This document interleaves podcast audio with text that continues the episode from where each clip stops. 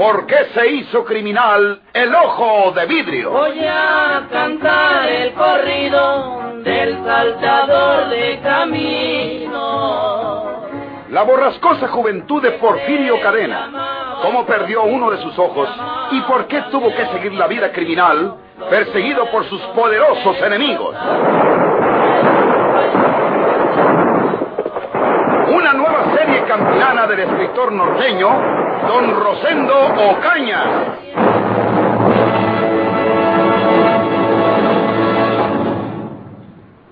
Yo en su lugar, señor gobernador, no hablaba con Porfirio Cadena. Está esposado. ¿Qué puede hacerme? Ustedes estarán listos por hacerme. Ustedes estarán listos por fuera del despacho. ¿Lo registraron bien por aquello de que tenga algún arma encima? Está esposado y no lleva arma alguna, señor gobernador. Nosotros estaremos, claro, junto a la puerta de su despacho y escucharemos lo que hablan. Y a la menor señal de alarma entraremos a auxiliar a usted.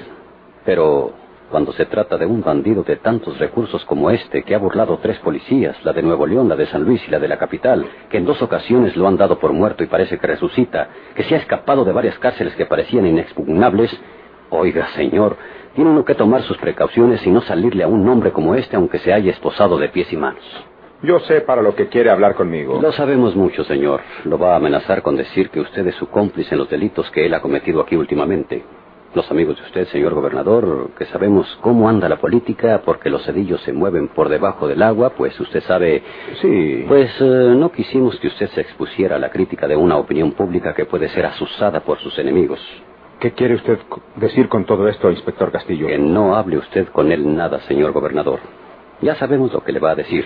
Quiere salvarse amenazándolo con el escándalo. Y claro que lo hará si se le juzga debidamente, porque al declarar dirá que usted le ordenó esto y le mandó el otro y que es su cómplice y puede hasta mezclar en el escándalo a su familia porque resulta que mucha gente se ha dado cuenta de la escapada de Porfirio con la señorita Margarita.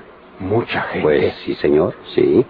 Recuerde usted que para controlar a ese bandido usted mismo transmitió por radio un mensaje dirigiéndose a él y diciéndole que tendrían su consentimiento para casarse. Es verdad. Y esa transmisión la escuchó toda la ciudad. Eh, total. Eh, ¿Qué me aconseja usted, Castillo? No hable usted con él. Nosotros lo sacamos ahora con el menor ruido posible. Nos lo llevamos por ahí a darle su último paseíto y lejos de aquí le aplicamos la ley fuga. ¿Matarlo? En bien de todos, de usted y de todos, señor gobernador. Este hombre debe crímenes para ser sentenciado a muerte cien veces. Nosotros eh, no vamos a hacer otra cosa que castigarlo a nuestra manera para evitar que hable y que lo perjudique a usted, porque sus enemigos políticos aprovecharían esa coyuntura para eliminarlo o tratar de eliminarlo. A los Cedillo les gustaría mucho verlo a usted en un escándalo así. ¿Mm? Tiene usted razón, inspector Castillo. Háganlo. Háganlo con mucho cuidado. Tomen todas las precauciones necesarias. Lleve con usted un pelotón de gendarmes que sean quienes le disparen. Ah, y no olvide que lleva el chaleco de mallas. Quítenselo. Eh, no es necesario, señor gobernador, porque en la quitada del chaleco el muy bandido puede hallar una oportunidad de dar un salto o hacer algo que nos complique más las cosas. No le tiraremos al chaleco de mallas, le volaremos la cabeza con las balas de los rifles de nuestros gendarmes. Yo me encargo de que el fin de este hombre sea seguro. Muy bien. ¿A dónde lo van a llevar? Bastante lejos, ya lo he pensado. Lo llevaremos hasta Laguna Seca. Esos caminos son muy solitarios. Poca gente se dará cuenta de que lo llevamos. Por ahí en Laguna Seca hay unos agostaderos que son de los Luébano. Y allí lo liquidamos y se acabó el ojo de vidrio. De acuerdo, Castillo. Háganlo así. Llévenselo. No le hagan caso si dice que quiere hablar conmigo. Mm, ya puede pedirlo de rodillas. Se cansará antes que nosotros escucharlo. Con su permiso, señor gobernador. Ándele, sí, ándele, mucho cuidado. Todo saldrá bien. Sí, es lo mejor.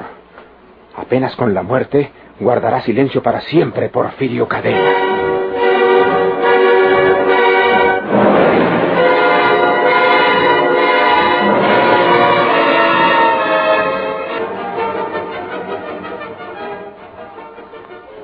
Esta fotografía corresponde a la señorita Margarita Valles, hija del señor gobernador del estado de San Luis. Se sabe que la señorita Valles contraerá matrimonio próximamente con el señor Leonel Martínez, jefe de la Policía Especial de la Presidencia Municipal. Esto se deduce del mensaje que transmitió por radio el propio señor gobernador dirigiéndose a Leonel Martínez y asegurándole que contaran con su anuencia para casarse. Por ahí, la voz del escándalo dice que Margarita y Leonel Martínez intentaron su fuga romántica, de seguro porque el padre de ella, o sea, el gobernador Valles, no quería consentir en la boda. Pero después del resignado mensaje del padre, regresaron los tórtolos al hogar y para dejar a salvo la honra de la dama, pronto tendremos boda oficial en San Luis. Lo malo de todo eso que dice ese periódico es que el nombre de mi pobre Leonel ande de por medio.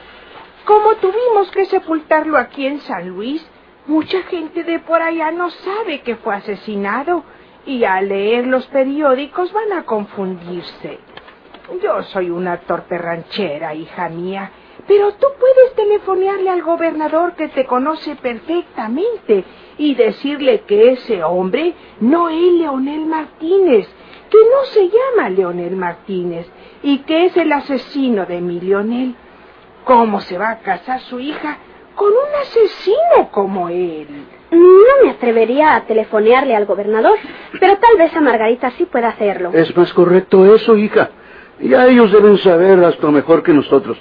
Pero no está por demás que le expliques a esa señorita la verdadera situación de ese hombre. Sobre todo que acaba de asesinar a Leonel. Eh, telefonéale, hija. Eh, puede evitarse otra desgracia u otras desgracias más. Sí, solo que como ese hombre estropeó los hilos telefónicos de nuestro aparato, tengo que ir a hablar de algún teléfono de los vecinos.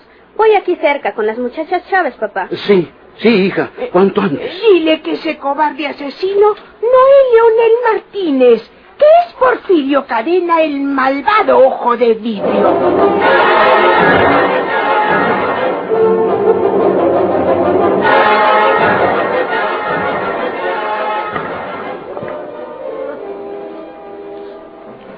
¿Qué tienes, hija?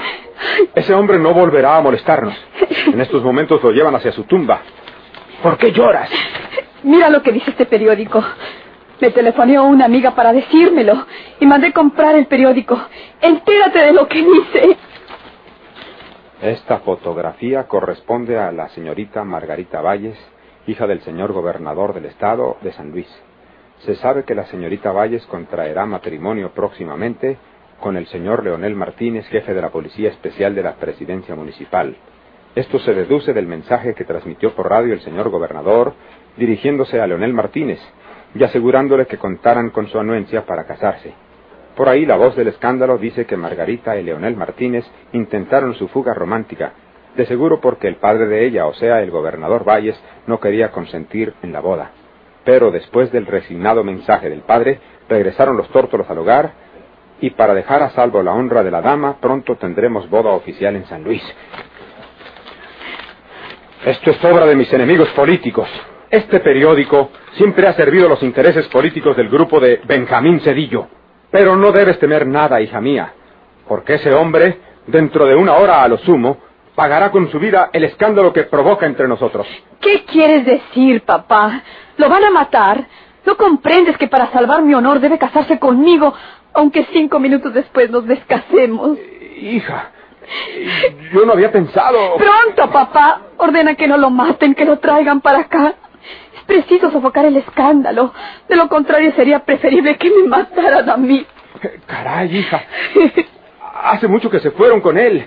Será muy difícil, tal vez imposible, evitar la muerte de ese bandido.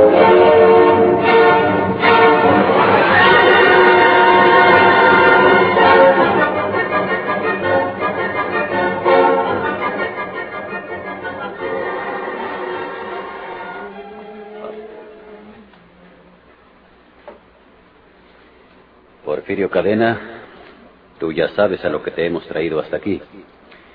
Cuando le toca a uno perder no tiene que hacer otra cosa que resignarse. El gobernador les dijo que me mataran. ¿Qué importa quien lo haya dicho? Vas a correr, trata de escapar, Porfirio, y mis gendarmes te van a disparar. Tienes la ventaja del chaleco de mallas. No, no, no me mate, inspector Castillo. Si me dejan hablar con el gobernador, cambiará sus órdenes. Eh, permítanme hablar con él. No. Llévenme con él. Si repite la orden de mi muerte en mi presencia, me resignaré a morir. Pero él debe escuchar lo que voy a decirle. No. Inspector, No más yo sé dónde tengo enterrado dinero y joyas que valen una fortuna. Es aquí cerquitas, entre Nuevo León y San Luis. Si usted me deja en libertad, si no me mata, toda esa fortuna es para usted. Basta. Ya conocemos tus recursos ladinos, Porfirio Cadena. O corres como te lo acabo de decir, a ver si te salvas, o los gendarmes te van a disparar ahí mismo. ¡Inspector! Al decir tres, disparan ustedes. A la una. ¡Aguárdese, inspector! A las dos. ¡Inspector! ¡No, inspector!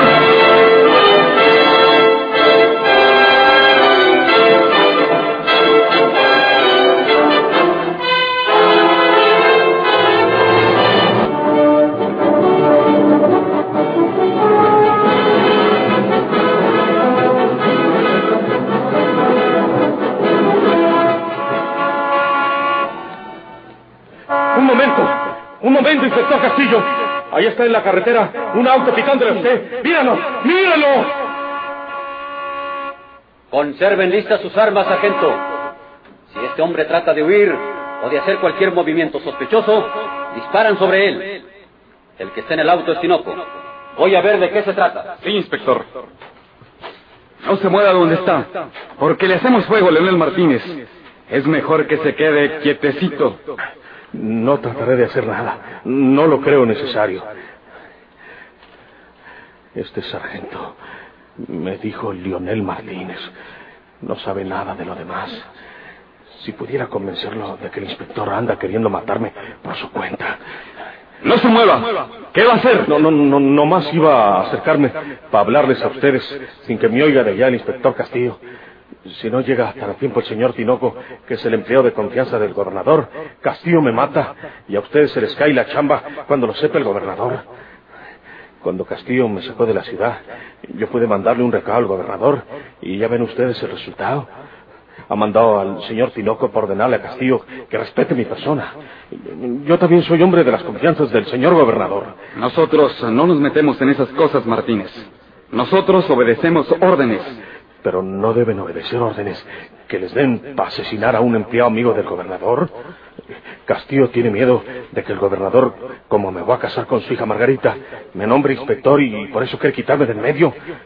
¿Y a poco a ustedes les conviene ser el instrumento que use Castillo para asesinarme? Esas no son órdenes oficiales. Estas son cuestiones personales que se arreglan de hombre a hombre. Allá está hablando el inspector con el señor Tinoco. Enseguida sabremos de lo que se trata. Yo no creo que el inspector, sabiendo quién es usted, quiera asesinarlo. Ahorita lo sabemos todo. Está bueno. El inspector Castillo le averiguó a Tinoco. Debe ser que el viejo le ordenó a Tinoco que no me mataran. Por eso venía el auto volando y echando el pito. Pero se me hace que Castillo le está diciendo a Tinoco que deben matarme, aunque el gobernador no quiera. Es capaz de decirle que vaya y le cuente al gobernador que llegó después de hora. No más que Tinoco también está averiguando, según parece. Si pudiera pelarme antes de que vuelva Castillo. Pero me quitaron mi pistola.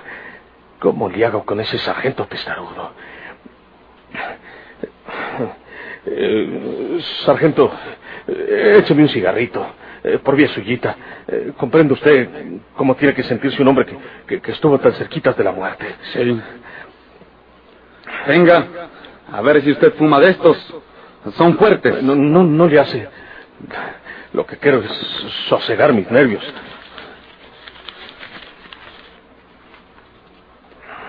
Eh, eh, ¿Trae cerillos? Yo, yo no traigo nada. Sí.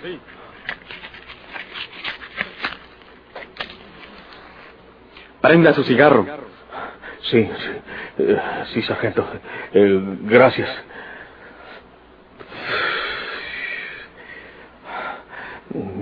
Mire, mire cómo estoy, te- te- temblando.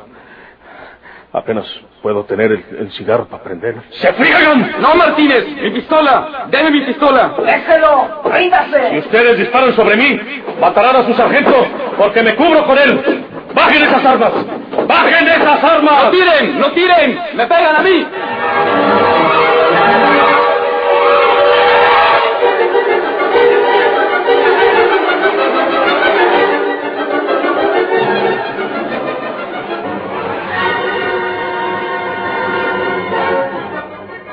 ¿Qué dice usted, inspector? Eh, Lo siento, señor gobernador, pero esa es la verdad. Se nos escapó Porfirio Cadena. Pero ¿cómo viene usted a salirme con esa estupidez, Castillo? Eh, señor... eh, ¿No me aseguró usted que se encargaba de todo y que lo llevaba bien esposado y seguro, hombre? Pues entonces, ¿por qué se le fue ese hombre tan peligroso? Señor gobernador, ya lo iba a liquidar. No iba a matarlo con las esposas puestas. Las manos se vuelven rígidas con la muerte y luego batallamos para quitárselas. O quizá en una investigación federal descubren que lo matamos esposado. Esas son excusas de tonto, Castillo. Perdóneme que se lo tenga que decir. Aquí está el señor Tinoco de testigo, señor gobernador. Él sabe cómo pasaron las cosas. Yo no estaba presente cuando Porfirio Cadena escapó. Si usted me hubiera dejado maniobrar como habíamos quedado, Porfirio estuviera muerto a esta hora. ¿Para qué me mandaba decir que siempre no le hiciera nada? Le mandaba decir que no lo matara, pero no que lo dejara ir, hombre. Sí, señor, pero Tinoco me pitó con el auto desde la carretera. Nosotros estábamos internados un poco. Tinoco me hizo señas para que fuera a hablar con él. Desde luego supuse yo que llevaba una orden suya. Y con toda franqueza le digo que también supuse que era una vacilación de parte de usted. Le discutí a Tinoco que era preferible matar a Porfirio y decirle a usted que él no había llegado a tiempo. Que para cuando llegó ya lo había liquidado yo. Pero Tinoco me explicó entonces la noticia de ese periódico y la conveniencia de disimular los acontecimientos para no afectar el prestigio de la señorita Margarita. Es inútil perder tiempo ahora en repasar todos esos detalles, Castillo. Eh, Yo, señor gobernador, eh, no quise acercarme hasta donde se hallaban los gendarmes y el inspector con Porfirio, eh, porque entonces eh, el bandido oiría lo que hablásemos y era capaz de pedir ciertas condiciones para prestarse a lo que usted deseaba que se hiciera. Eh, Por eso llamé a Castillo hasta el auto eh, que detuvimos en la carretera. La verdad es que se escapó ese asesino. Yo le recomendé al sargento que si Porfirio trataba de escapar o hacía cualquier movimiento sospechoso, le hicieran fuego y lo mataran. ¿Y por qué no lo hicieron así? Era preferible que estuviera muerto, aunque nuestros planes hubieran fallado, y no que haya escapado, y de todos modos estropeó nuestros planes. El muy ladino se hizo mansito, señor gobernador. Le contó al sargento que yo le tenía envidia porque usted lo iba a designar inspector y que por eso lo querían matar, pero que usted había intervenido para salvarlo, como lo demostraba la llegada de Tinoco. En fin, se durmió al sargento. Luego le pidió un cigarro, luego el cerillo para encenderlo, y cuando el sargento tenía las manos ocupadas dándole fuego y haciendo pantalla con las manos para que el viento no apagara el cerillo, el bandido le echó mano a la cintura y le sacó la pistola. Se cubrió con el propio sargento y amenazó a los gendarmes con matar a sus sargentos si se le echaban encima, aparte de que ellos no podían dispararle porque le pegarían a su sargento. Se fue rápidamente hacia atrás, siempre cubriéndose con el sargento, y al llegar a un montecillo, le pegó con la pistola en la cabeza y huyó. ¿Y usted qué hacía mientras tanto? Pero ¿qué podía hacer desde donde me hallaba, señor gobernador? Si disparaba sobre él, podía pegarle al sargento. Tan pronto como desaparecieron en el montecillo, corrimos hacia ese punto. Pero ya encontramos al sargento por tierra, sin conocimiento, y por más que rastreamos todo aquello, no encontramos al bandido. Mientras ese bandido ande libre, mi vida no vale un comino, señores. Y no puedo quedarme en casa. Pues he de asistir esta noche a la ceremonia de la normal, donde le impondré una medalla al profesor don Jesús Morales. Podemos decir que está usted enfermo y manda un representante, señor gobernador. ¡No! Seguro que no. Es preferible protegerlo con suficiente fuerza policíaca. Y Porfirio no podrá acercarse a él en la normal. La política enemiga anda en plena actividad. Es preciso que usted, señor gobernador, presida todos los actos públicos que se ofrezcan en estos días. Yo sé por qué se lo digo. Y yo lo comprendo, Tinoco. Usted, inspector, Sí, señor. no permita que ningún extraño se encuentre cerca de mí esta noche, cuando esté en la normal para condecorar al profesor Morales. Así lo haré, señor gobernador.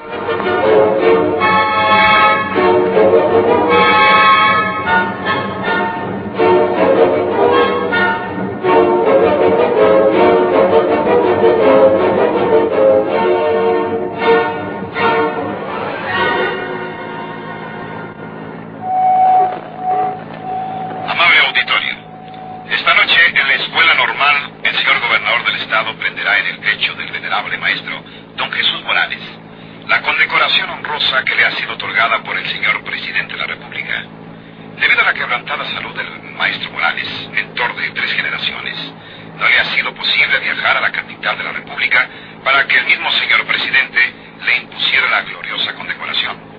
Por tal motivo lo hará el señor gobernador esta noche a las 9 en el salón de actos de la escuela normal. El insigne maestro, que tiene 82 años de edad, acudirá acompañado de su nieta, la señorita profesora Isaura Morales, digna consecutora de una gran dinastía de maestros. Lo más granado del mundo oficial y del ramo educacional se han dado cita esta noche en la escuela normal.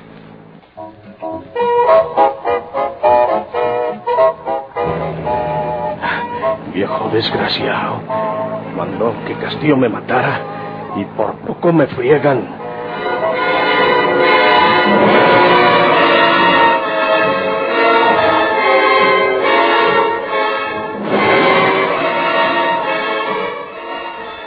¿Qué hace usted aquí? No grite usted, María. La necesito y tiene que ayudarme. No. Si no me ayuda, Juanito la pagará. ¿Qué dice? No.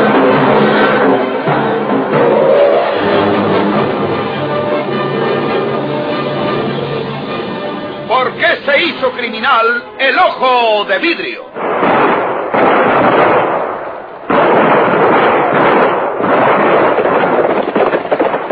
Muchas gracias por atención.